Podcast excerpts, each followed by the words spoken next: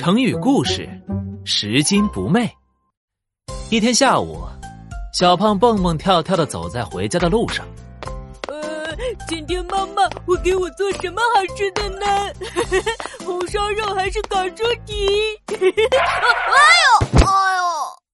突然，小胖被绊倒了，摔了一跤。哎呦，小胖捡起绊倒他的东西，那是一个画着猪头的布袋子，布袋子沉甸甸的。好奇的小胖打开一看，哇，天哪，呃，一袋金子！听到“金子”两个字，一位路过的大叔走了过来。大叔羡慕的看着小胖说：“哎呦，金子！哎，你捡到就是你的了，你要发财了。”小胖听了，头摇得像拨浪鼓一样。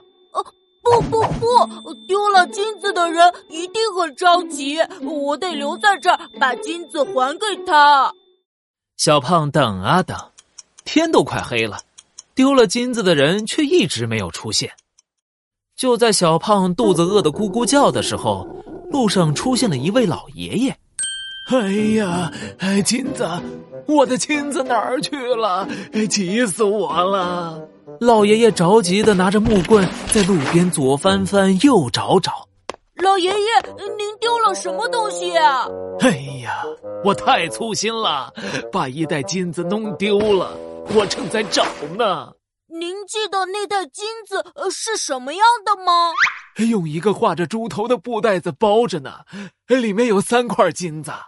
小胖心想，这位老爷爷一定就是丢失金子的人，就从怀里拿出了那一袋金子。老爷爷，这是您的金子吗？哎呀，哎，是是是，哎，这就是我的金子，哎，太谢谢你了。小胖很高兴，他把金子还给老爷爷。老爷爷为了感谢，想把一块金子送给他。啊啊，不用。捡到的东西还给主人是应该的。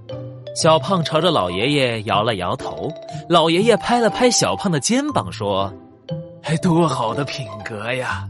你真是一个拾金不昧的好孩子。”拾金不昧，拾的意思是捡起，昧的意思是隐藏。